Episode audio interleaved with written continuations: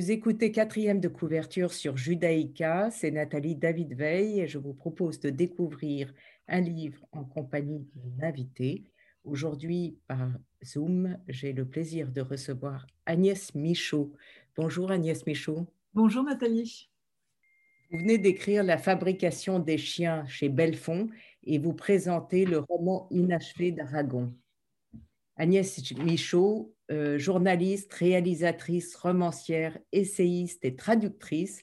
Vous avez déjà publié plus de 20 livres dans tous les, dans tous les genres, deux dictionnaires, un de l'espionnage et un dictionnaire misogyne, des biographies de Sissi à Zelda et une douzaine de romans euh, dans, des, dans des genres très variés. Lesquels préférez-vous?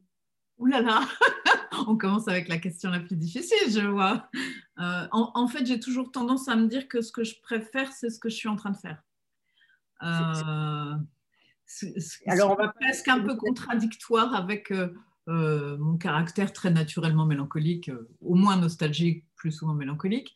Mais effectivement, c'est toujours ce que je suis en train de faire. Pourquoi Je crois que c'est assez simple. C'est on est sans arrêt en train de changer et j'ai la sensation, j'espère avec humilité, que je vais en m'améliorant quand même. Donc, donc j'ai tendance à préférer ce que je suis en train de faire. Euh, d'ailleurs, ce serait euh, de toute façon quasiment incongru de croire que euh, on écrit et que le fait d'écrire n'amènerait pas des progrès. à chaque livre, finalement, il y a des difficultés qui se présentent on met de côté parfois. Oh tiens, faire une scène de bagarre. Oh non, c'est compliqué. Bon, on va pas se bagarrer, voilà. Mais et on puis finit par à chaque livre résoudre des problèmes et du coup, euh, euh, quand on arrive à un nouveau livre, on, est plein de bons outils d'artisanat. Et en plus, vous êtes traductrice qui vous permet aussi de... Et puis, vous êtes passée par France Inter, vous avez été animatrice à Canal ⁇ vous avez réalisé deux documentaires, l'un sur Kubrick et l'autre sur Terence Malik. Euh, enfin, c'est, vous avez beaucoup, beaucoup de différents... Euh, de différents... J'ai eu pas mal de vie, en fait. et je m'en offre euh, des supplémentaires avec les livres aussi. Exactement. Donc, le, dernier, euh, du moins, que j'ai lu et qui est sorti chez Belfond, euh, et, fait partie d'une trilogie. Alors, il y avait le premier volet, La fabrication des chiens, en 1889. Le deuxième se déroule dix ans plus tard, en 1899. Vous décrivez le Paris de la belle époque avec ses journalistes, actrices, féministes, anarchistes, ouvriers. On croise beaucoup de gens célèbres, Debussy, Montesquieu, Proust, Céline, Maurras, Huysmans, je, je n'en cite que quelques-uns. Non, je ne sais plus. oui, il y en a beaucoup. Il y en a beaucoup. Il y a la canicule, la guerre qui se prépare, le procès de Dreyfus, la peste, les préparatifs de l'exposition universelle, c'est foisonnant. Votre héros Louis Domal est photographe. Le ton est léger, le propos est grave. Est-ce que vous avez déjà écrit la suite? Je suis en train je suis en train parce qu'en fait, euh, il y a une sorte de rythme comme ça. A priori, euh, euh, avec mon éditeur, on est, on est sur un par an là depuis. voilà, le, 1899 est sorti cette année, l'autre l'année d'avant, et normalement l'année prochaine, il y aura 1909. Et, et, a priori, j'ai terminé. Et vous pouvez continuer tous les 10 ans aussi. Mais en fait, c'est très marrant parce que j'avais j'avais pas proposé toute la trilogie. C'est vraiment mon éditrice qui, euh, qui me dit Mais attends, il faut absolument, on a envie de savoir comment sa vie continue, etc. Et je me suis dit Ok. Et en fait, quand j'ai commencé à imaginer ça, j'avais assez arbitrairement choisi tous les dix ans avec euh, le début 1889, donc ça faisait les années en neuf. Puis je me débrouillais avec ça. En fait, ça tombe super bien d'un point de vue historique. Et je me disais, euh, ouais, 9, 19, hmm, après la guerre de 14, 29, la crise, 39, la guerre, c'est formidable, ça colle absolument à mon propos. voilà. Mais oh, soyons raisonnables, 1909, c'est vraiment fatigant à faire hein, quand même. Alors pourquoi je, le fais avec grand plaisir, mais euh, c'est un travail énorme. Je suis sûre, mais euh, vous, vous c'est le résultat est excellent. Pourquoi vous avez choisi l'angle des chiens quand même? C'était ma question. Ah, c'est un peu parce que l'idée est partie de là en fait. Oui, j'imagine. L'idée est partie de, la question de, savoir d'où venaient les chiens, qui peut paraître une question absolument stupide, mais en fait non. Alors, je vais, je vais vous citer, vous allez me dire si vous êtes toujours d'accord avec vous-même. Euh, le moderne 19e siècle n'avait plus besoin du chien de chasse pour manger, ni du chien de garde pour sa sécurité. Restait l'émotion, le sentiment, le territoire béni de la famille, ce modèle où la bourgeoisie trouvait son confort et sa justification. En somme, ne restait plus qu'un chien qui jusque-là n'avait jamais existé, la machine à aimer. Oui, ça, je suis d'accord avec moi-même. non, c'est ce qu'on voit en fait au-delà. Euh, effectivement du, changement du rôle du chien qui devient animal de compagnie et qui correspond effectivement au changement euh, du monde, c'est-à-dire que euh, le monde devient de plus en plus, pas que la France, hein, moi mon roman c'est très français, mais euh, prenons la France donc, les villes se développent, c'est l'exode rural, il y a une nouvelle bourgeoisie dans les villes, et du coup l'animal doit se plier à ces nouvelles contraintes. Donc au 19e siècle, qui est aussi après le 18e qui a listé le monde, le 19e de cette liste, euh, lui, opère la métamorphose du vivant. Euh, donc c'est le siècle, en tout cas euh, sa deuxième moitié, où on commence à, entre guillemets, trafiquer les animaux pour notre, pour notre usage. Donc on invente les vaches qui font du lait, tout ça. Et aussi, pour les chiens, on invente des nouveaux chiens. Donc, euh, on décide que, alors il y a tout ce problème de la race hein, qui est un peu central, et, donc euh, la race doit être pure, et la race, on la décrète, euh, on décrète le standard, c'est-à-dire qu'on décide que le caniche doit avoir un museau de tant de centimètres, que le King Charles doit avoir les yeux à tant de centimètres de la truffe. Le standard est une chose absolument folle de précision, et s'opère cette sélection acharné au 19e siècle pour créer finalement les chiens de race tels qu'on les connaît aujourd'hui. Quand vous voyez des photos ou des gravures postérieures à cette sélection, on est très étonné, on ne reconnaît quasiment pas nos chiens. Hein. Donc euh, les chiens que nous connaissons, voilà, tout est parti de là et évidemment tout de suite à travers la sélection qui est une forme d'eugénisme pour l'animal. Euh, évidemment, j'avais mon sujet. J'ai toujours été très fascinée par le 19e siècle et j'ai appris à avoir un rapport euh, très contradictoire avec lui, c'est-à-dire qu'à la fois un siècle dont j'adore des tas de choses, notamment la littérature, la peinture, etc., mais sur lequel je porte un regard très méfiant. Je pense que c'est euh, un siècle intéressant, mais un siècle catastrophique. Euh, un siècle catastrophique parce que quand on essaye de comprendre euh, les tragédies du XXe siècle, par exemple, je pense que si on ne regarde pas aussi loin que le XIXe siècle, on ne les comprend pas. Euh, toutes les questions sont là. Je parlais de la race. Évidemment que la question de la race euh, ne s'étend pas qu'aux animaux et qu'elle est au cœur de toutes les conversations avec un monde européen sûr de sa supériorité, qui va coloniser le reste du monde, avec des plus ou moins bonnes intentions, bon, des intentions plus ou moins cachées aussi, bon, voilà. Et, et c'est le grand siècle où les scientifiques, partant de ce que l'on fait aux animaux et de ce que l'on parvient à obtenir avec les animaux, et là, il ne faut pas oublier que c'est le siècle du progrès, et donc que le progrès est le nouveau Dieu, et qu'on est absolument fasciné de ce que la science peut faire, eh bien, on envisage absolument sérieusement au XIXe siècle de sélectionner les êtres humains. Euh, un grand prix Nobel français, Charles Richet, qui me sert de modèle pour mon docteur Mangel, un des personnages du livre, a écrit, bon, un peu postérieurement, je crois que c'est 1913, un livre qui s'appelle La sélection humaine, hein, donc ça, ne cache pas son sujet, euh, que je vous invite à lire. Disons que les bras vont vous en tomber, euh, au moins. et ce brave homme, qui est un très grand scientifique, a même l'air d'un brave, d'un brave homme, hein, il faut le dire, euh, quand même énonce des choses euh, inadmissibles, inacceptables, enfin, même déjà à l'époque, parce que évidemment, dans l'histoire, quand on regarde en arrière, il ne faut pas tout interpréter à l'aune de nos petits problèmes contemporains. Mais pour ce qui est de ces questions, euh, il y avait déjà des gens qui dénonçaient ce genre de, propos. Il va jusqu'à dire qu'il ne comprend pas même comment on peut imaginer laisser naître des enfants sourds. Euh, le livre prévoit comment organiser les mariages. Donc voilà, moi mon sujet c'était ça, c'est-à-dire qu'en fait, ce que dit toujours mon héros, c'est que finalement, quand on regarde à hauteur de chien, on peut voir ce qui se prépare pour, euh, le bipède, voilà, qui est au bout de la laisse. Et qu'on ferait bien de regarder plus attentivement ce qu'on fait aux animaux, parce que parfois, ça risquerait bien de nous arriver. Qui a été le cas, malheureusement. Agnès Michaud, euh, donc, euh, vous avez écrit La fabrication des chiens, mais vous parlez aujourd'hui du roman inachevé d'Aragon, oui. et pas du tout 19e siècle, qui est donc, il a été écrit en 1956 avec pour sous-titre Poème, car en effet, euh, c'est un très long poème. Un long poème autobiographique où Aragon réfléchit sur le sens de sa vie, son amour, son engagement politique. Euh, c'est à la fois un, roman sous forme poétique, un récit de soi, euh, un regard désenchanté, car en 1900, enfin bref, on va, on va parler plus avant. Mais euh, ma première question, c'est pourquoi pas Le paysan de Paris ou ces romans auréliens plus célèbres que pourquoi ce roman inachevé? Pourquoi ce roman inachevé? Pour, pour deux raisons principales.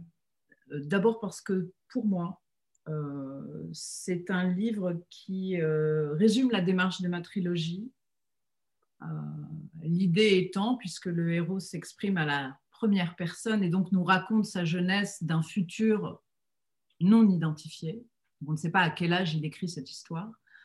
Euh, donc je fais, euh, j'allais dire, œuvre globale. Le destin est pris en entier. L'homme est là en entier.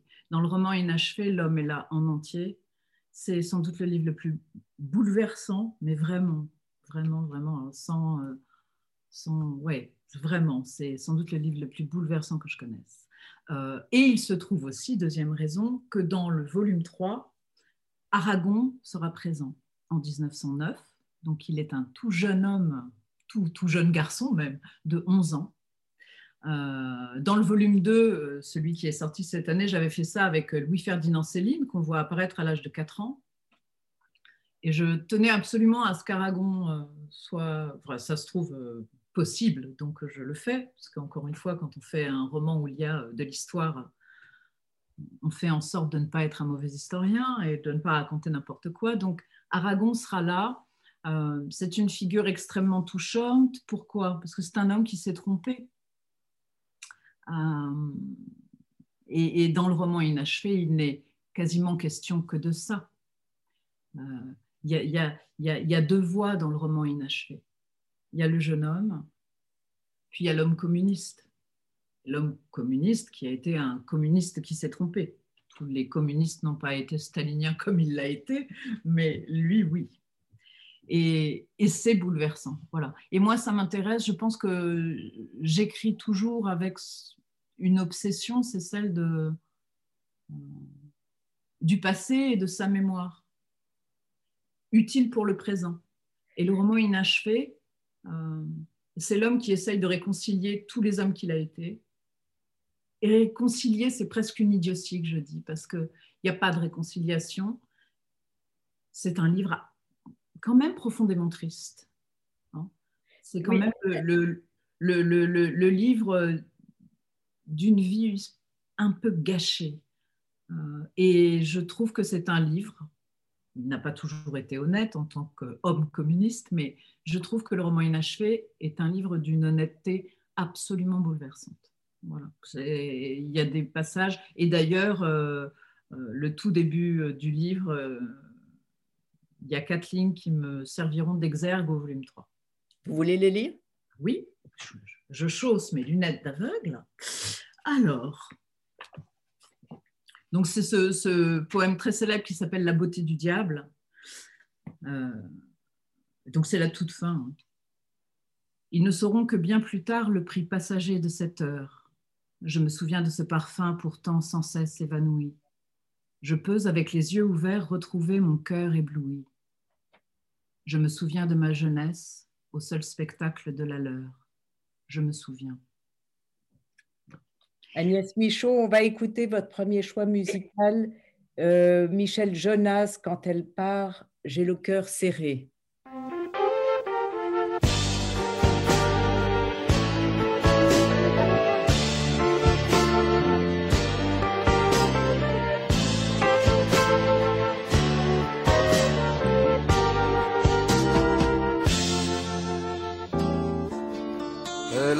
Toujours dans son porte-monnaie l'île au trésor et des pièces de un franc usées. Un pinceau de poil de marque pour mettre des rideaux bleus aux fenêtres de ses yeux, aux fenêtres de ses yeux. Un livre à la main sur le balcon. Elle s'endormait dans un vieux fauteuil de manie. Je cherchais des prénoms, Mathieu, Cécile, en regardant courir vers dix heures dans l'école des filles et des garçons. Dites-moi, dites-moi même qu'elle est que moi, mais pas à cause de moi. Dites-moi ça, dites-moi ça, dites-moi, dites-moi même qu'elle est partie pour un autre que moi, mais pas à cause de moi. Dites-moi ça, dites-moi ça. Dans mon cœur vaudou, il y a quatre épingles qu'elle a pris soin d'abandonner pour que je pleure. J'ai cloué ma porte, qu'est-ce qui m'a pris? J'ai brisé le miroir où elle faisait ses tresses, mis du papier journal sous les fenêtres. J'entendais de l'école trop de cris, n'est rien né de notre lit. Dites-moi, dites-moi même qu'elle est partie pour un autre que moi, mais pas à cause de moi? Dites-moi ça, dites-moi ça, dites-moi, dites-moi même qu'elle est partie pour un autre que moi, mais pas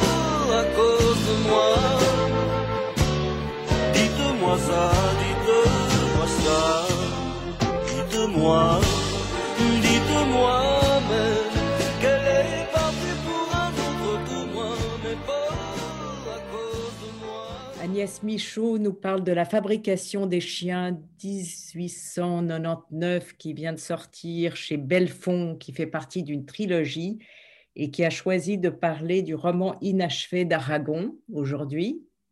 Merci. Merci. Euh, et vous avez choisi Michel Jonas. Il y a une raison. Parce que, parce que- oui, il y a, il y a- il y a- oui, il y a une raison. Euh, J'adore Michel Jonas. Ah oui. En fait, j'étais en train, quand vous m'avez demandé de choisir euh, des morceaux, ça m'est venu tout de suite. Pourquoi? Parce que j'étais en train de l'écouter en écrivant. Depuis très très petite, hein, parce que mon papa écoutait Michel Jonas déjà, donc vraiment très très petite, sa musique est dans mon oreille. Et, et- et en fait, il n'y a pas de hasard parce que c'est un vrai compagnonnage. J'étais en train de me demander justement à l'occasion de notre émission si c'était pas même avec lui que j'avais pu saisir ce que c'était que euh, la nostalgie et le sentiment mélancolique.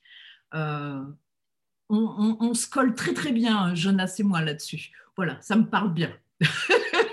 ça me parle bien et euh, je trouve que c'est somptueusement écrit. Voilà, c'est un compagnon d'écriture pour moi et au-delà, c'est un compagnon d'intériorité en fait. Je, je, je, je, l'adore, mais vraiment. voilà, c'est euh, quand on écrit, on a besoin euh, de bons camarades. Alors les bons camarades, parfois, c'est un film, c'est un autre livre, comme euh, le roman inachevé. Euh, voilà, euh, c'est de la musique, voilà. Donc, euh, de- donc j'ai ma, ma sorte de playlist avec pas mal de Jonas. Bon, je vous dis pas que c'est le sentiment le plus joyeux du monde hein, quand j'écris avec ce genre de musique, mais c'est un, sentiment très exact du passé hein, et, du, et de la nostalgie. Et j'ai beaucoup de respect pour son travail. Mais pour en revenir à Aragon, il est nostalgique aussi, mais il est, il, il, il, écrit sa dénonciation du stalinisme, le rapport Khrouchtchev, qui est la même année que, que le roman Inachevé, et en même temps, euh, il ne veut pas tout à fait euh, dire qu'il a tort. Euh, il dit que sa vie est ratée, mais il, il ne revient pas. il dit que son amour pour Elsa est plus important que la politique. Mais j'ai trouvé à la relecture aujourd'hui, qui n'est probablement pas la même qu'en 56, qui, ne remettait pas complètement euh, sa, son adoration, sa croyance pour le communisme en question. Voilà, je ne sais pas si vous partagez mon sentiment. C'est vrai que dans cette honnêteté, il y a malgré tout l'honnêteté aussi de la passion ressentie. Et celle-là, euh, effectivement, il ne revient pas dessus. C'est-à-dire qu'il euh, présente euh, la sincérité de la passion, même dans l'erreur.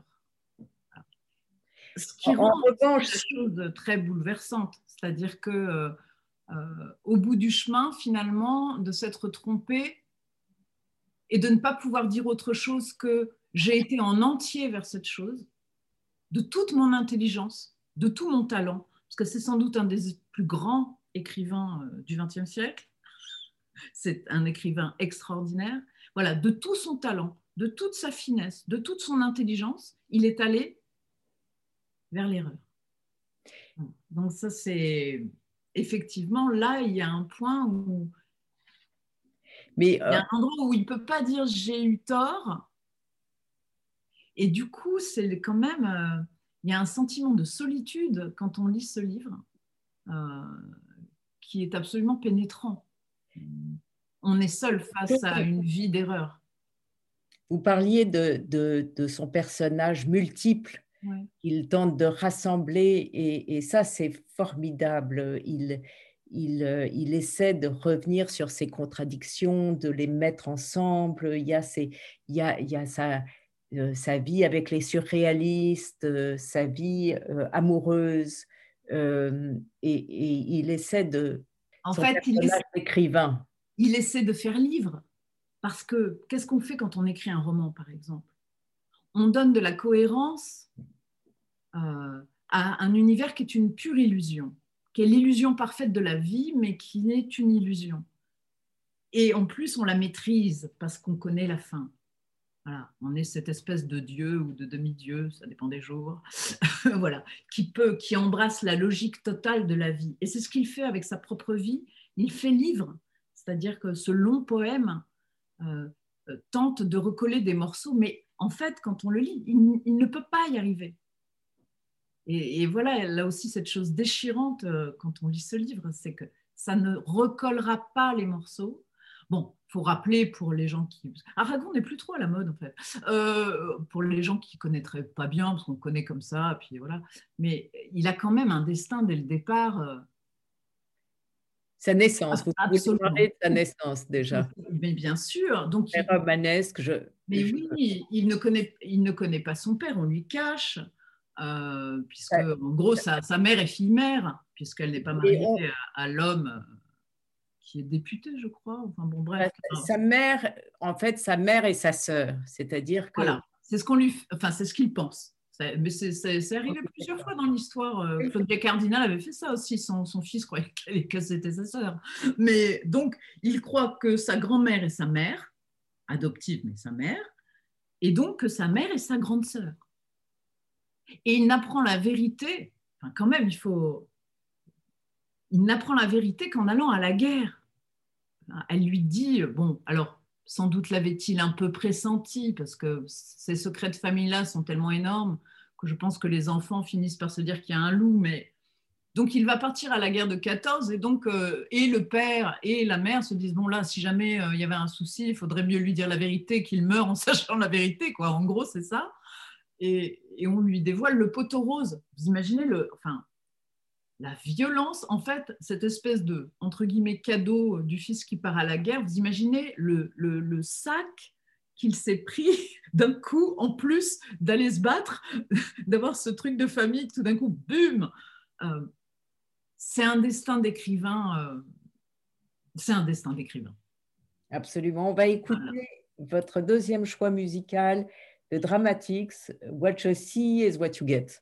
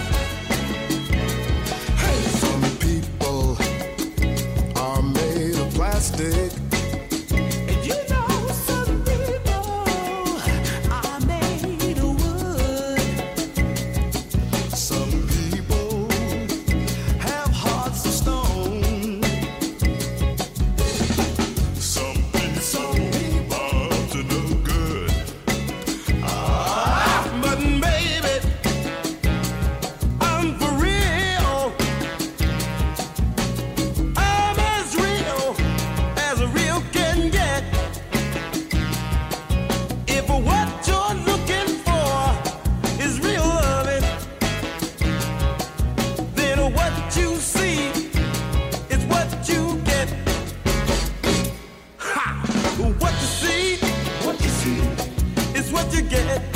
Is what you get.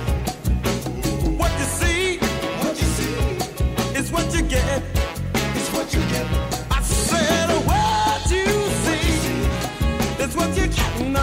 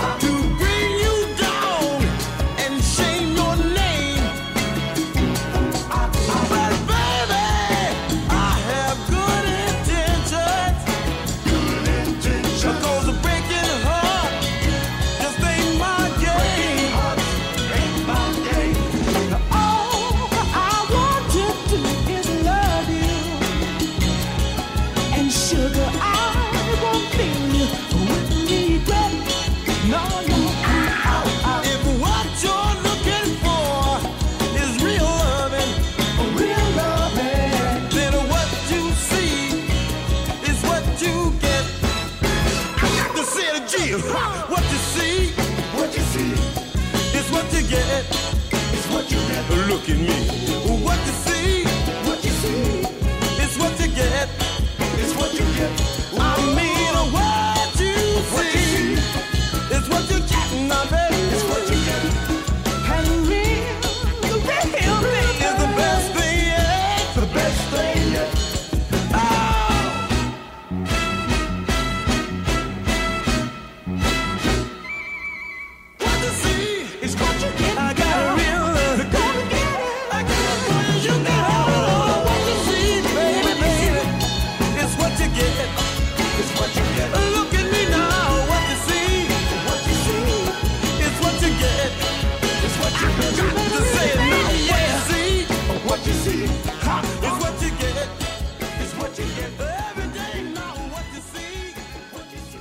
Agnès Michaud nous parle de la fabrication des chiens et d'Aragon, euh, le roman inachevé.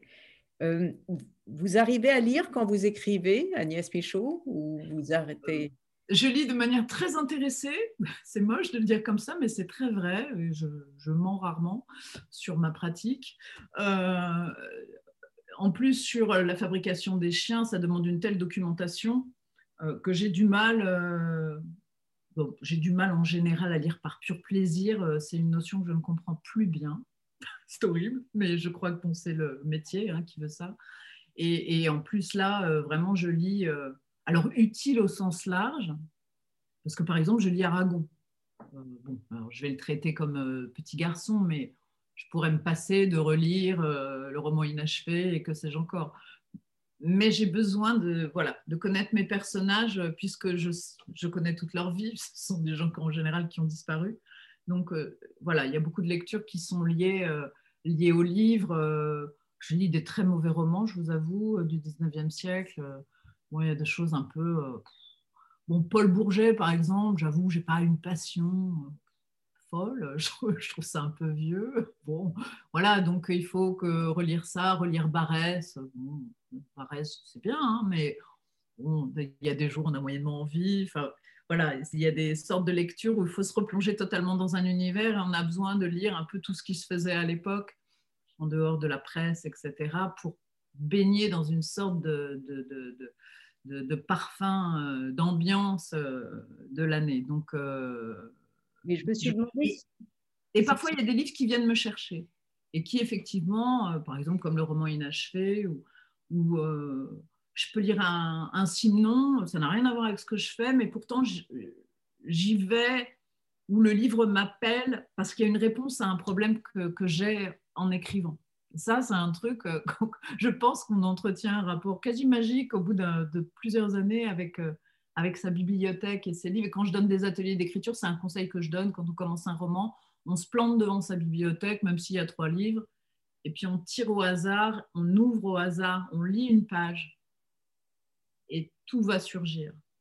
Parce que si on est prêt et concentré, ce qu'écrit l'autre est une source d'inspiration sans fin, même si vous ouvrez un livre de SF alors que vous allez raconter une histoire d'amour, ça marche. Tout, ça marche forcément. Donc ça, oui, euh, c'est vrai que j'ai pas une lecture. Euh, ce qui sort en ce moment-là, j'ai pas trop. Euh, ouais, non, j'ai pas trop exploré. Ça va venir. Ça viendra. Je me suis dit aussi que votre choix du roman inachevé, qui est un magnifique long poème d'Aragon, était aussi euh, un mélange de la grande histoire avec la petite histoire, ce que vous faites dans votre trilogie de la fabrication des chiens. Oui, c'est pour ça que je vous disais tout à l'heure, c'est vraiment un livre qui pour moi est l'espèce de dessin sous-jacent de mon projet, en fait. C'est euh, de tout reprendre. Euh, c'est le souvenir. Au-delà du souvenir, c'est la mémoire. Et parce que je fais un roman et pas un livre d'histoire au sens strict, même si euh, là-dessus je suis intraitable parce que j'ai pas envie de raconter n'importe quoi, je pense que le romancier est plus obsédé par la mémoire que par l'histoire en tout cas pour ne parler que de moi, quand j'écris, souvent je me suis dit, en fait, la mémoire, c'est plus important que l'histoire, la mémoire des choses. Agnès Michaud, je vous remercie d'avoir participé à mon émission et j'espère vous recevoir à nouveau pour la sortie de votre livre suivant. Ce sera avec plaisir. Merci Agnès Michaud. Merci.